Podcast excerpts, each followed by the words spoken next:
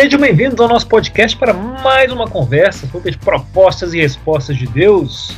E hoje a gente vai pegar um balão e dar uma subida. Uma subida para ver a terra prometida do alto. Vamos ver Canaã do alto. A gente falou que hoje é a segunda parte de Josué, há a conquista, e vamos explicar quais são os planos, as intenções por trás da forma que o povo foi distribuído nesse pedaço de terra. Por que tanta fixação com esse pedaço de terra bem ali? Né? Nosso último papo nós falamos das encrencas, né, da, da conquista, de todos as, os conflitos, as questões que aparecem, né, com toda a matança que houve ali, né, no, no livro de Josué. E hoje vamos ver aí o que está por trás, quais são as intenções por trás de, da ocupação desse exato pedaço de terra de deserto que tem ali com algum verde, né, que tem ali. Então a ideia é justamente pegar um balão, subir para ver do alto. Embora naquele tempo não houvesse balões, uhum. nem helicóptero, nem aviões, mas Deus via do alto. E a gente não pode ver como Deus vê, mas a gente pode imaginar aqui, né, a gente tem mapas muito melhores do que eles tinham. E, e vamos ver que a conquista não se trata só de triunfo na batalha, apesar da nossa cultura valorizar muito né, esses triunfos na batalha, a espada, né, poderosíssima. Então, é, para ir além disso. Então, vamos lá. Por que, que eles escolheram exatamente aquele terreno? Você já procurou apartamento para comprar? Tem um já. imóvel para comprar?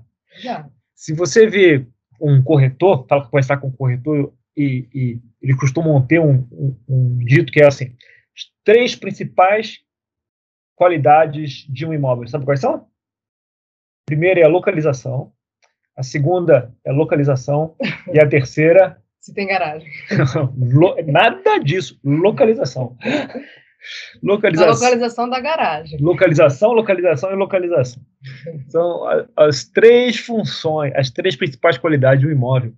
E na Terra Prometida não é diferente, porque afinal de contas, assim, se a gente ah, for atrás de terreno mais fértil e tal, ali tinha até algo bom ali, mas tinha outros lugares mais férteis, né? Do que, do que aquela área ali. E a maior parte daquele terreno ali é deserto, né? É deserto. Então, deve haver uma outra razão ali pela escolha daquele local.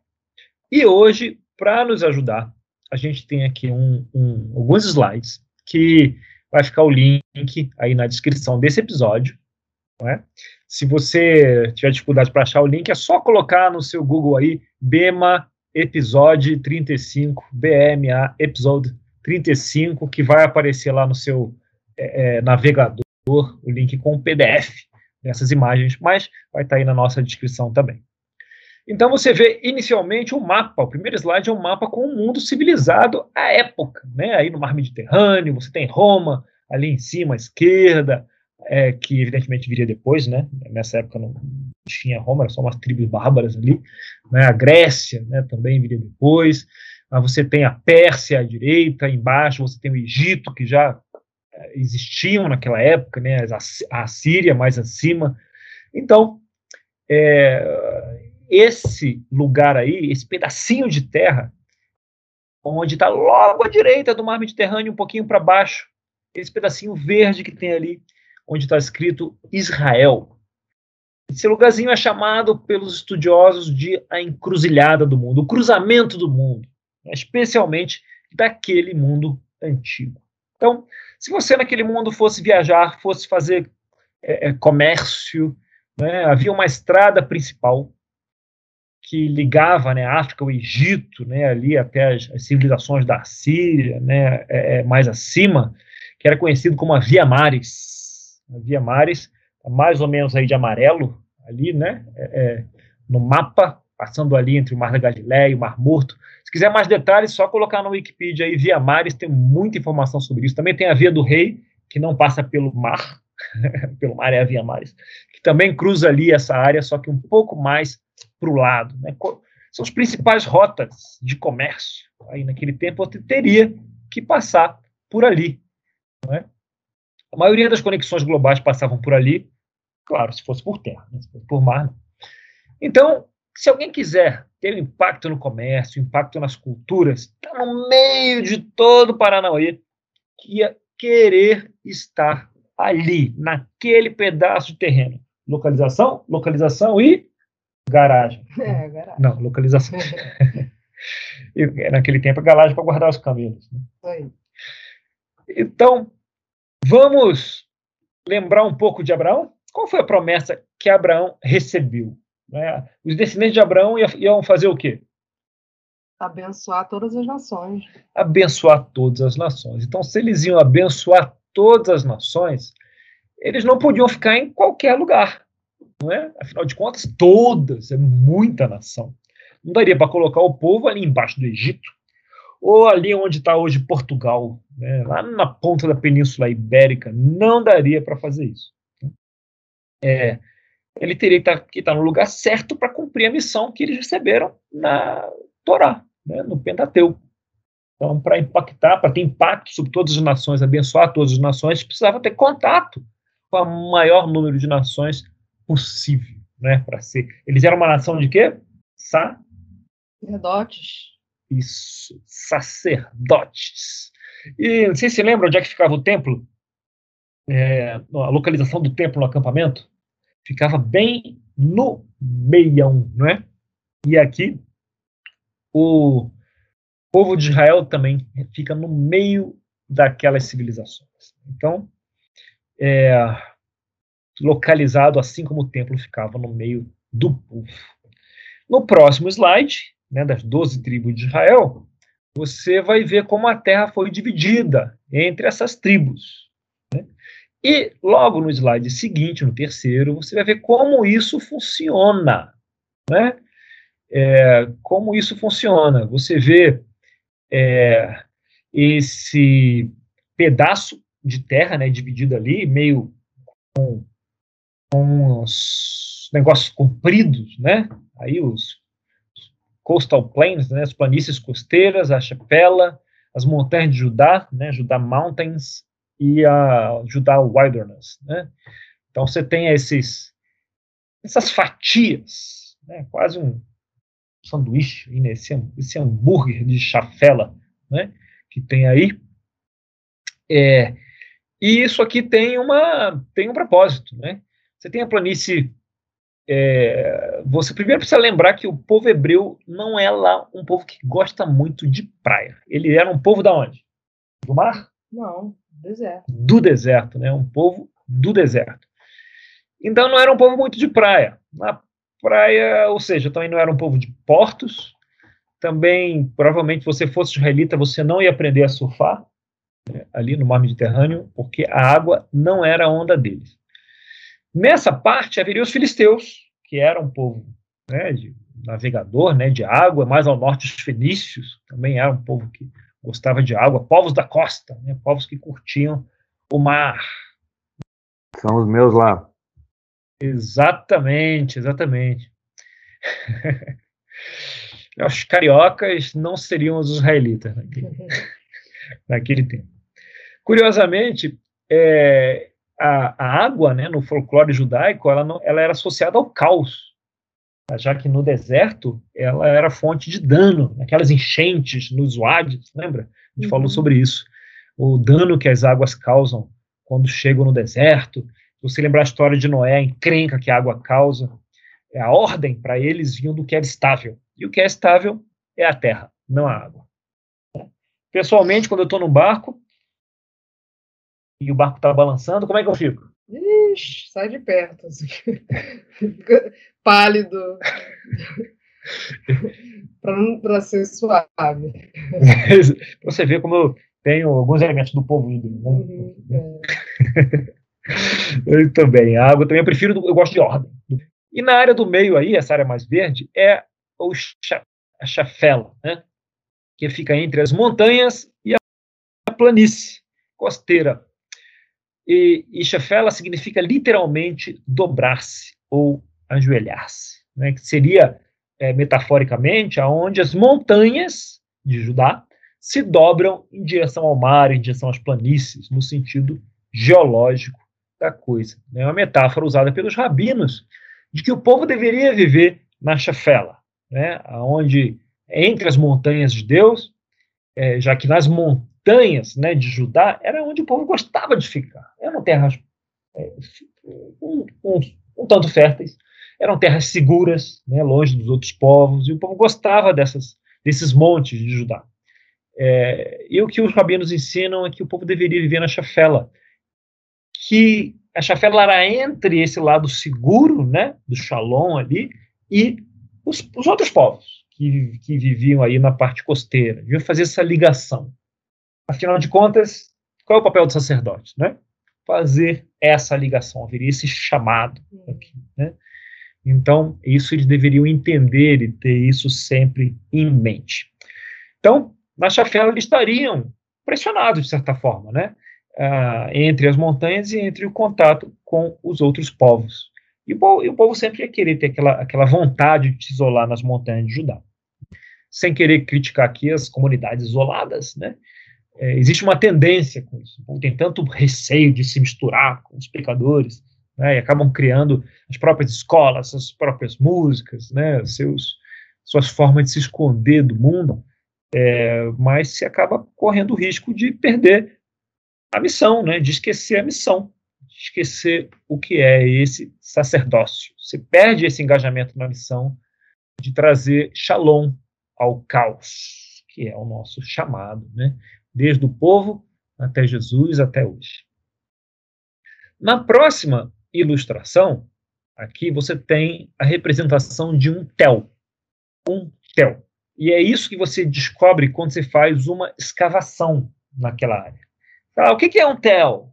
É, um TEL é isso aí que você está vendo no slide. Tentar, tentar explicar. Foi difícil achar a explicação do que, é um TEL na, na internet, sabe por quê?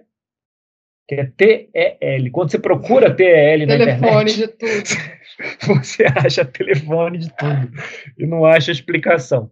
Então, mas o Theo é uma, é uma colina, um monte, onde as cidades eram construídas, né? E construídas e reconstruídas e reconstruídas. Sabia que você já teve num Theo, querido? Sabia que você já teve num Theo e você já é, ficou hospedada num hotel sem trocadilho? É. é sem trocadilho. é, hotel, não. Um num hotel. hotel que ficava num hotel. Ah, é? É, um hotel muito famoso, que todo mundo conhece. Tel Aviv. Conhece a cidade? Tel Aviv. Aham, uhum, Tel Aviv, exato. E Aviv significa primavera, né, algo assim, e Tel é essa, essa colina, né, onde os, os, os povoados eram construídos. Então, aqui no slide seguinte, você vê um Tel aqui, né, que é isso, você tem a, a, a cidade era construída, não é? E aí ela, por alguma razão, ela é conquistada, destruída, né, por um terremoto ou uma, uma, uma, um povo estrangeiro que conquistava, arrasava tudo. E aí, algum tempo depois, e é muitas décadas, oito, dez ou séculos, dependendo, o povo voltava lá e construía de novo, reconstruía aquela cidade, construía em cima daquela, daquele lugar onde havia é, aquele tel. E aí, ou, eventualmente era destruído de novo, vinha outro povo, destruía tudo de novo e eles construíam no mesmo lugar. E aí você pode estar se perguntando, mas por que cargas d'água? Eles construíam sempre no mesmo lugar. Você tem alguma ideia? Por uma questão de tradição religiosa. tradição religiosa. Provavelmente isso não era argumento suficiente naquele tempo para construir um tel. Mas se foi construído no primeiro momento ali, é porque ali tinha o que perto, para começar? Para começar, tinha. Água? É... Tem que ter uma fonte de água, né? É, de forma que eles pudessem viver bem ali perto. Né? Exato. E o que levou a, a civilização inicialmente a construir um tel ali, provavelmente tinha lavouras, terras aráveis em volta, é, e mais. Se já foi construído, reconstruir é mais fácil, porque você tem pedras, tem material de, de construção. Né? Há uma boa chance de ser um lugar que pode facilitar a defesa, né, e principalmente precisa ter uma fonte de água perto. Tendo isso tudo, é um bom lugar. Então, era por isso que aqueles terros, ah, mas já foi destruído. Provavelmente aquilo é um bom lugar para se construir um povoado ali em cima, e era isso que eles faziam. Então, só que quando eles chegavam lá, você imagina ali no deserto, que já está coberto de areia, né? Sabe-se lá quantas tempestades de areia aconteceu, o vento levou areia para cá e para lá, então às vezes você tem só ali um, o, o a, a, parte de cima, né? É, o cucuruto do, do, povoado antigo. Aí você constrói em cima. E é por isso que quando o povo vai, esca, vai escavando, vai escavando, escavando, ele vai achando outras cidades. Um tel você pode ter mil, dois mil anos de cidades sendo construídas uma em cima da outra. E é por isso que é tão difícil construir o metrô na Grécia ou em Roma. E também, cada vez que eles cavam, eles vão achando outras cidades mais antigas, né, ali embaixo. Alguns deles, se você olhar hoje, eles parecem só um monte de terra, que é o próximo slide. Né? Se você olhar o próximo slide, você vai ver ali uh, dois exemplos, dois montes de terra, que se escavarem vão achar cidades antigas ali, boa chance. Né? Então, são esses telos. É, em seguida, você vai ter um slide com os portões da cidade. Né? Em volta dos portões você tem os muros da cidade. Né? Então, esse era o equipamento básico de defesa. Você tinha um portão e o um muro em volta. Então, só dava para entrar na cidade por meio do portão. E aos lados do portão, o que, que você tinha? A guarita daquele tempo. Né? As cabines onde ficavam ali as guarnições que protegiam a entrada e a saída dos portões. Né? Você teve em Jerusalém e você vê que tem vários portões, né? quatro é. ou cinco portões uh, para entrada ali da cidade. Então, tem esses portões. Com o tempo, esses portões foram ficando mais complexos. Na época de Abraão, tinha só uma cabine de cada lado. Né? Depois passaram, em vez de uma cabine com um cômodo, passou para ter dois cômodos de cada lado, depois três cômodos, depois dois andares é, de cada lado. Na época de Salomão, já tinha três cômodos de cada lado e dois andares. É, então, na época de Ezequias, diz que já tinham quatro cômodos de cada lado, né? E com o tempo, foi, as defesas foram ficando mais efetivas e mais complexas, de forma que já não era possível atravessar o portão. Afinal de contas, quando você estava lá tentando quebrar o portão, o povo lá em cima ficava só olhando? Oxe. Não, né? Ficava jogando pedra na sua cabeça, tirando flecha, jogando óleo fervendo, sem, sem ovo na sua cabeça e devia ser bem desconfortável ficar ali embaixo do portão tentando entrar. Então, por... não ia tentar. Não ia tentar né? E por causa disso, era mais fácil chegar com umas rampas de cerco, encostar ali escadas e rampas de cerco, tentar passar por cima da muralha, do que atravessar portão. Né? Era isso que o povo tentava fazer. Morria gente aberta tentando invadir, porque era difícil mesmo. Então, é, temos aqui algumas imagens de portão aqui, né, e um corte, né, de como era aqui dentro do portão, né, para defender. Só que uma cidade dessa, ela era atacada mais ou menos, vai, variava muito, mas sei lá, em média a cada 80 anos. Então, e nos outros 79 anos, o que, que você fazia com essa, com os portões da cidade? Eles não tinham muita utilidade, né? Para que, que servia? Ora, aquele lugar era onde as autoridades, as pessoas ali importantes se reuniam. Né? Você tem o. Você tem o exemplo de Eli, né, que criou Samuel, também ficava sentado perto do portão.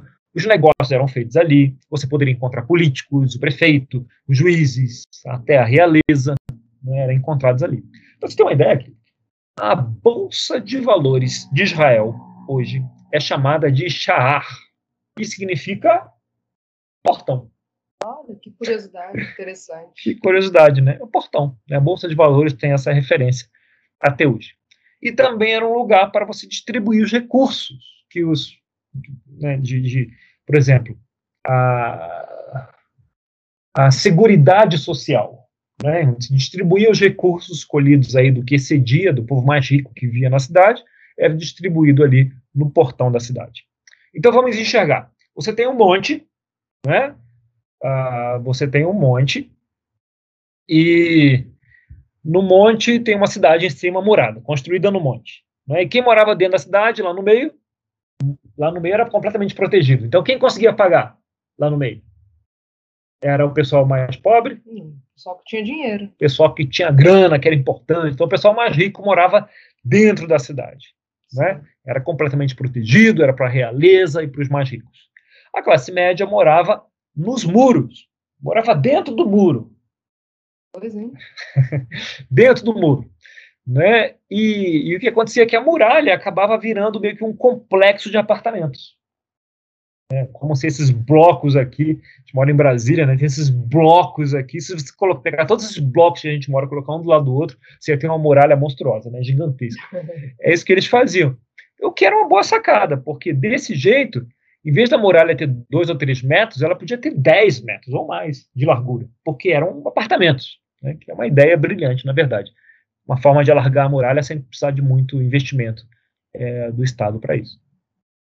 Então, você tem essa, essa exemplo. Raabe morava na muralha em Jericó. Paulo também, na história, foi baixado pela janela na muralha, porque as pessoas moravam lá. Né? Moravam lá. Agora, os pobres e necessitados não moravam nem no meio da cidade, nem nas muralhas. Então, eles moravam onde? Fora da cidade. fora da cidade. Tinha uns vilarejos fora da cidade que era mais exposto e eram chamados as filhas da cidade. As filhas. Né? Em Lucas 23, 28, você tem lá, Jesus voltou-se e disse-lhes, filhas de Jerusalém, não chorem por mim, chorem por vocês mesmas e por seus filhos. Filhas de Jerusalém, é um exemplo. Muita gente boa acredita que ele está falando desses vilarejos desprotegidos que ficavam ao redor da cidade, o que faz bastante sentido. Né?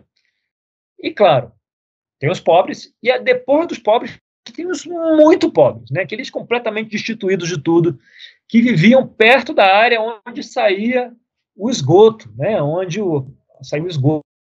No próximo slide você tem aqui uns, é, umas muralhas, né? Desce um pouquinho mais, você vai ver o, o encanamento aí, mais três slides para baixo.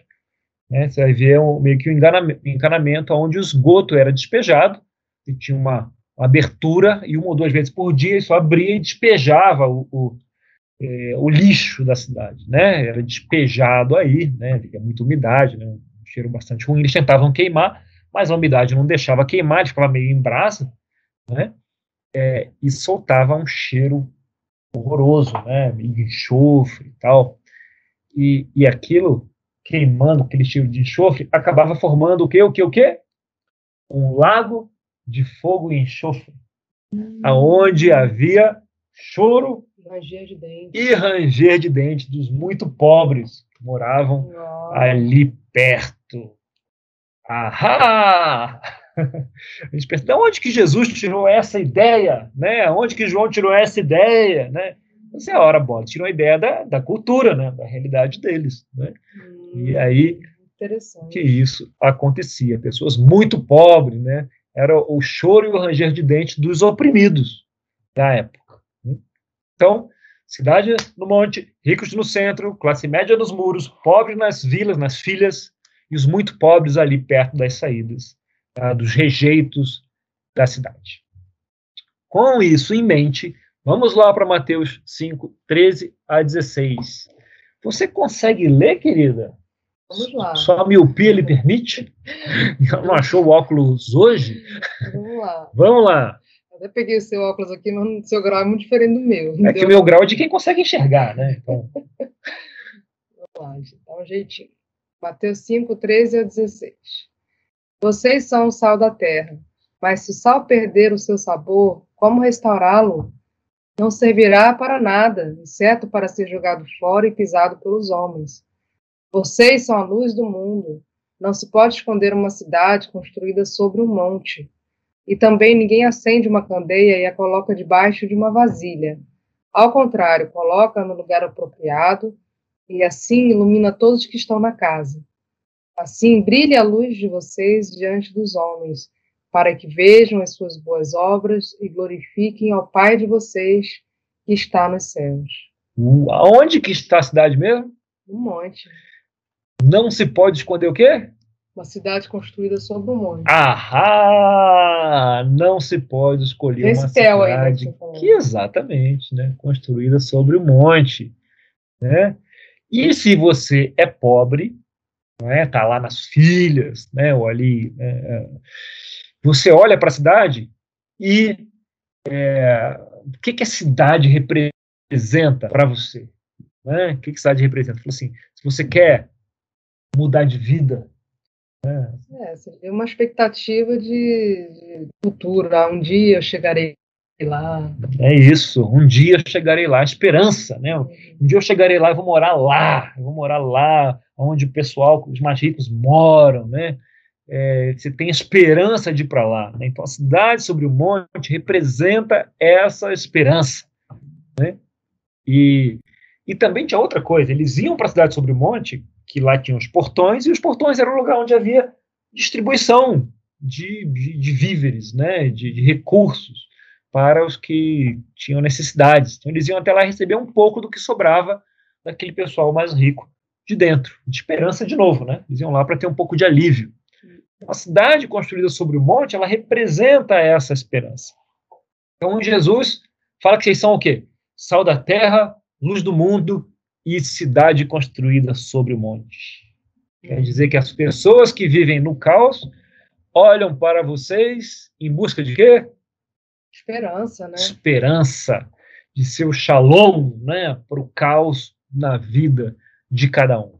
Então, é, ele coloca, Deus coloca naquele pedaço de terra, localização, localização, localização, o povo na encruzilhada, e garagem, na encruzilhada do mundo, para que eles sejam cidade construída sobre o monte, para que os outros possam olhar para eles e saber aonde encontrar shalom, aonde encontrar esperança. Né? E aí, nos últimos slides, é, você volta para o mapa, né? Tem um mapa aqui, quero voltar para isso. Você tem um mapa com todas as tribos nas áreas onde elas foram alocadas. Eu vou fazer uma pergunta para você. Cada espaço, cada tribo recebeu, veio com uma função associada. Ou, como a gente está dizendo aqui, veio com uma missão associada. Se você olhar para baixo do mapa, você vai, vai encontrar a tribo de Dan. Já encontrou a tribo de Dan aí? Uhum. Logo acima da tribo de Judá. Judá, essa tribo enorme, poderosíssima, né? a mais poderosa de todas as tribos. Né? A tribo de Dan está bem ali. E a tribo de Dan ela vai até aonde? Efraim. É Efraim, para cima. E na, na, esquerda da tribo de Dan, a oeste, tem o quê? Um mar, né? Um mar, exatamente. Quem é que ficava no mar? Eram os filisteus, né? Os filisteus ficavam no mar ali. E então eles recebem um pedaço de terra, pequeno até. É, o Marte diz que dá para você. É, até, cabe numa foto. Né, o terreno da tribo ali. Se for num lugar alto, você consegue colocar numa foto a área pra, da, da tribo de Dan. Então eles estavam ali, numa área esticadinha ali, nossa tribo de Judá, e a oeste teria ali os filisteus. Então a missão dele, parte, seria causar impacto ali nos filisteus também, levar ali shalom para eles que gostavam do mar. E aí a gente pode ver como é que isso aconteceu, porque no mapa seguinte, aonde que está a tribo de Dan? No mapa seguinte, aqui está Judá, né, aqui de verde. Onde está a tribo de Dan? Está aqui? Ixi, sumiu. Sumiu. Onde que aparece aqui? Quem, quem que aparece aqui? Filisteus. Os filisteus. Você não está vendo, né, tribo de Dan? Não. Vamos subir um pouquinho. O que, que tem em cima de, de, de, Efraim, Manassés? Em cima o quê? Zebulon, Naftali. Quem ah, que está em tá cima? Em cima. Lá em cima você vê a tribo de Dan. Né? Eles meio que. Ficou meio complicado aquele negócio lá, tinha os filisteus ali, ficou meio desconfortável. Eles querem saber? Vamos achar outro lugar. Então, eles abandonam a missão deles, se afastam dos filisteus. Estou fora dessa bagunça aqui, quero mais saber disso não. Está muito difícil lidar com esses caras. Mas antes deles se mudarem, né, quem ficava logo embaixo deles? Judá. Onde eles foram originalmente alocados. Então, se eles tivessem problema, era só pedir ajuda para quem? Irmão de Judá. Os irmãos mais velhos ali, né, mais fortes. Até acontece uma encrenca no livro de, eh, de Juízes com Sansão, né? Parece uma treta lá com os filisteus, a tribo de Judá logo aparece. O que está pegando? O que está pegando? Não, tem um negócio aqui e tá, tal. Já chegam logo para ver o que está acontecendo. Porque sim, é a tribo de Judá, imponente, poderosa. Então ele tinha realmente, era uma tribo mais fraquinha, mais pertinho da tribo de Judá, que usava esse manto de proteção. E mais do que isso, ele está cercado por seus irmãos aí, né? Uhum. A tribo de Dan. Na, depois que eles se mudam, não gostam do barulho dos vizinhos, né? Os vizinhos são barulhentos ali, os filisteus se mudam e eles estão cercados por quem? Só por, pelo por Naftali. Na- então, em vez da proteção de Judá, eles têm a proteção poderosíssima tribo de Naphtali, que nunca foi conhecida por ser tão confiável assim, né? Tão poderosa assim. É, e em cima você tem o quê? Tem os assírios, né? Tem os outros povos, né? Lá no norte, né? As outras civilizações. Uhum. Então, é, eles não podiam contar com Naftali, é um lugar meio esquisito, né? Realmente estava sem os vizinhos barulhentos dos, do Filisteus, mas é, a norte eles têm perto assírios, persas, gregos e qualquer outro povo que quisesse atacar por cima, por onde que eles começariam? Por, por Dan. Por Dan. Por Dan. E olha o que acontece. Né? Exato. Aquele lugar, Dan é atingido tantas vezes, tantas vezes, ah, pelos exércitos que vinham de cima mesmo, né? Que basicamente a tribo desaparece. Ela nem é citada, ó, em Apocalipse 7, no verso 4, diz assim: Então ouvi o número dos que foram selados, 144 mil de todas as tribos de Israel. 5. Da tribo de Judá foram selados 12 mil. Da tribo de Ruben, 12 mil. Da tribo de Gade, 12 mil. Da tribo de Aser, 12 mil. E assim vai, até Benjamim. Da tribo de Benjamim, lá no fim, 12 mil. E Dan não aparece. Tadinho de Dan. Desaparece. Um nome tão bonito, né? Pois é. E desaparece. Então a gente tem nesse episódio é, é, é, esse, essa questão né, de um povo que foi localizado no cruzamento das civilizações para representar uma cidade construída no monte. E esse povo tinha uma missão. Tem uma missão, né? O povo de Deus. De levar shalom aos outros povos. Ele estava bem localizado para isso. E no meio desse povo, você tem um exemplo de uma tribo que tinha uma missão ali, né? Mas que abandonou a missão dela. Que abandonou, se mudou para outro lugar, lá para o norte, tinha nada a ver ficar lá. E no fim das contas, no fim do arco todo, da história que Deus conta lá em Apocalipse, essa tribo nem é encontrada, ela desaparece. Uh, leva a pensar sobre a importância do chamado de Deus. Uhum. E o que pode acontecer quando esse chamado é abandonado. né? Deus chama cada um de nós a cumprir o papel que Ele nos deu, né, como indivíduos, famílias, comunidades, igrejas, né, subculturas, para influenciar, levar shalom ao caos. E, e- e dos riscos que há quando a gente não é, tenta cumprir esse chamado. Tipo, Não foi Deus que destruiu o Dan. O que se colocou, ao não cumprir a missão, ele se colocou numa posição Vulnerável, né? exato, extremamente vulnerável, que é onde a gente se coloca, quando se afasta do chamado de Deus, para o shalom que ele quer compartilhar. Importante da geografia, né? Muito, muito interessante. Então, com essa aulinha de geografia aqui, a gente encerra o nosso papo direto de hoje.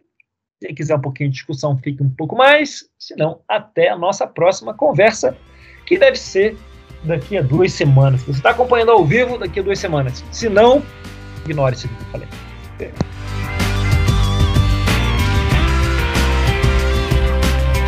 Muito bem, senhores. Uma cidade no monte. Olha, eu gostei a beça desse, desses pontos aqui. Mas eu, eu confesso que o que eu mais achei interessante foi o choro e o ranger de dentes no Largo de Fogo e Enxofre. No final das contas, é só queimar o lixo, né? O esgoto pegando fogo. Lago de Fogo e Enxofre, que é a segunda morte. Outro, outra coisa interessante são as filhas, né? As filhas de Jerusalém, as filhas das cidades, né? que são as É. cidades que ficam ao redor. Interessante. O Martin tem muita convicção que o Filhas de Jerusalém não chorem por mim, ele está falando desses vilarejos. Eu não tenho a mesma convicção, não, mas.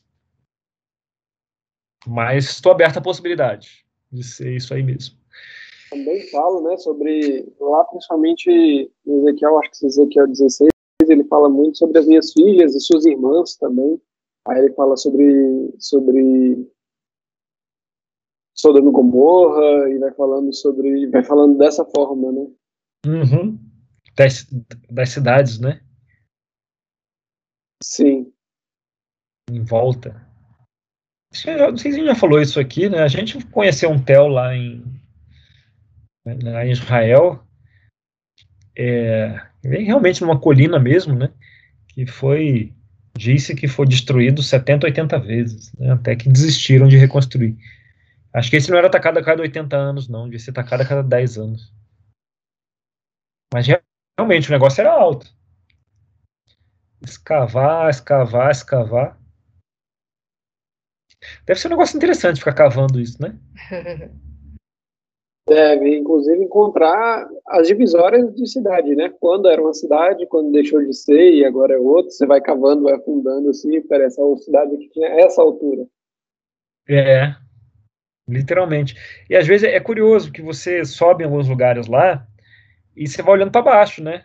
Porque a cidade está embaixo, assim, né? Como se você você está no chão, mas aí você olha assim 3, 4 metros para baixo que tem os, as, as é, as bases de pedra, né, as divisórias das paredes das casas.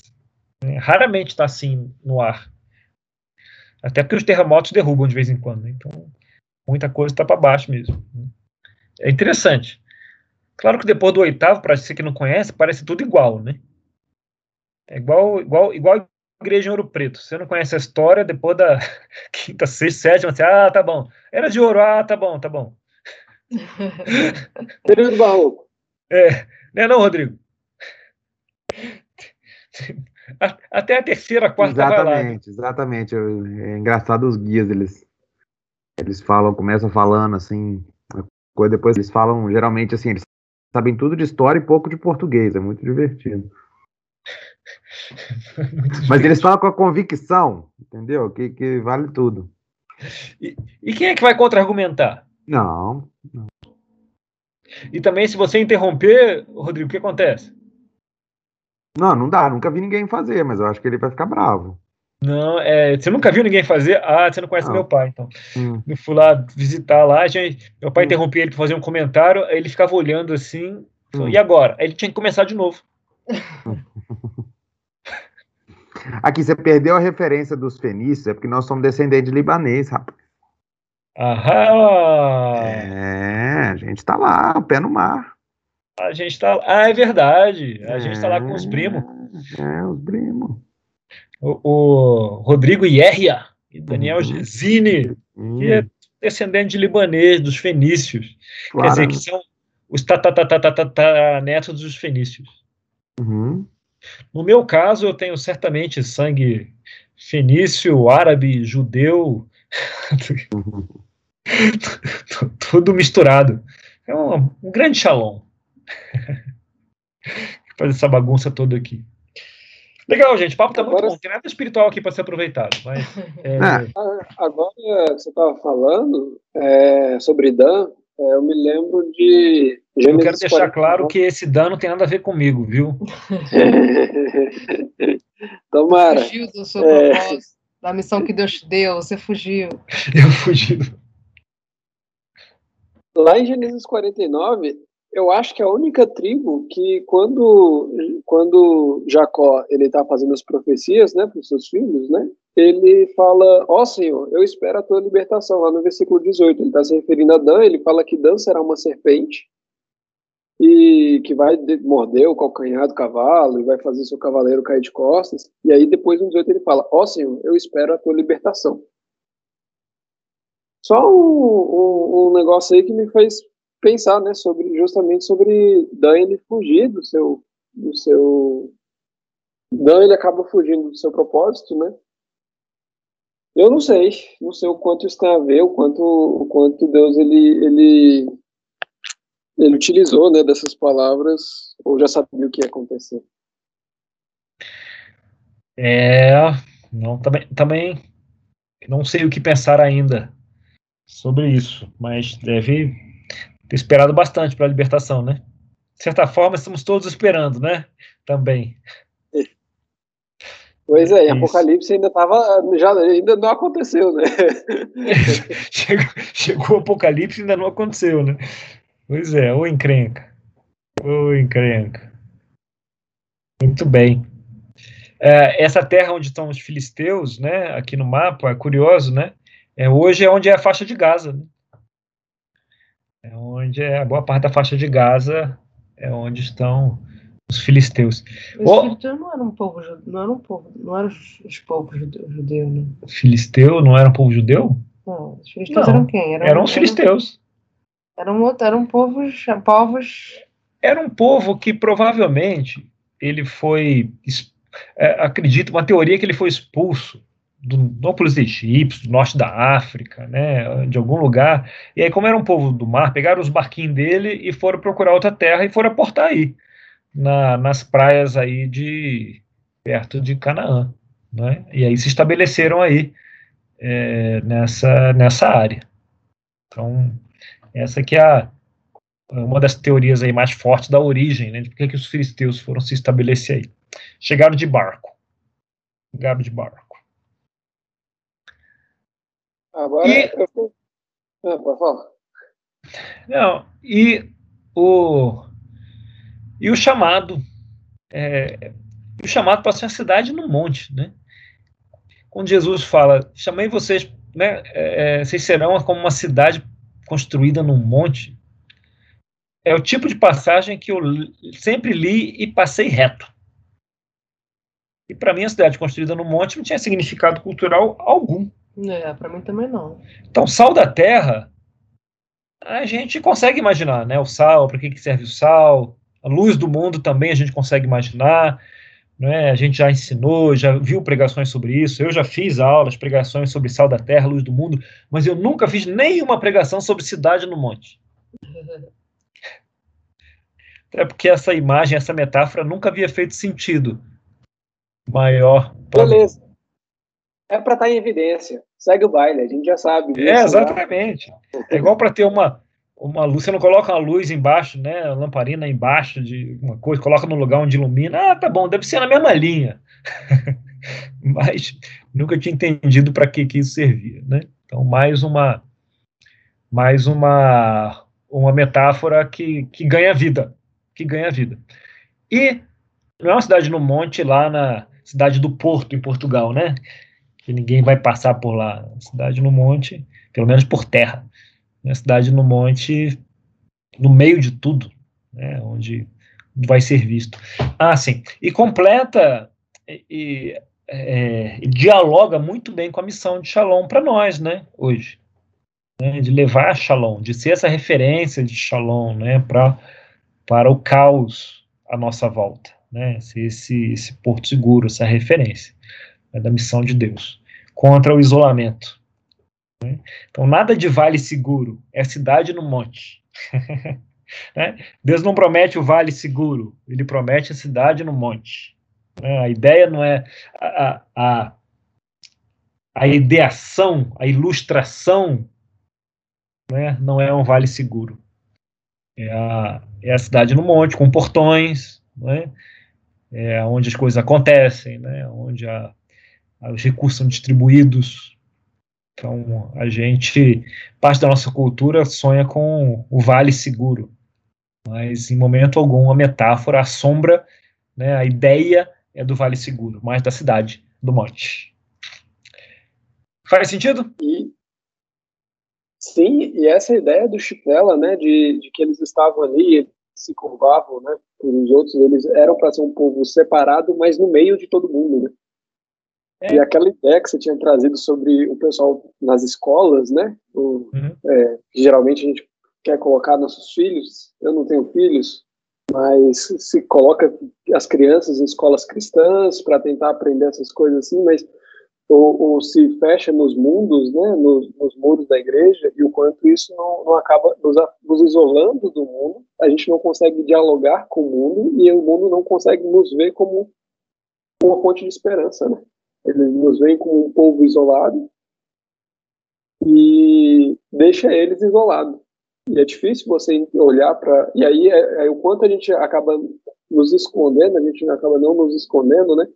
Do, as pessoas que precisam conhecer a Cristo e ver que os padrões de Cristo uhum. são padrões de vida, de fato. Né? São padrões que, que trazem a vida. E a gente se esconde, esconde tudo isso. E o quanto a gente não ignora o chamado. E o sal que não salga, ele é pisado pelos homens. Uh, excelente, muito bem. Muito bem. Que é o que é o destino de Dan, né? O sal que não salga é pisado e desaparece. Uh! Bem, com isso, a gente encerra o nosso papo hoje. Muito obrigado, você teve paciência de estar até aqui conosco. E agora, depois de Josué, vem o quê? Vem o quê? Vem o quê? Juízes, não é? Juízes. Então, bora ler juízes, para a gente poder falar a respeito deles. Vai ser bem interessante o nosso papo. Até lá, pessoal. Um abraço.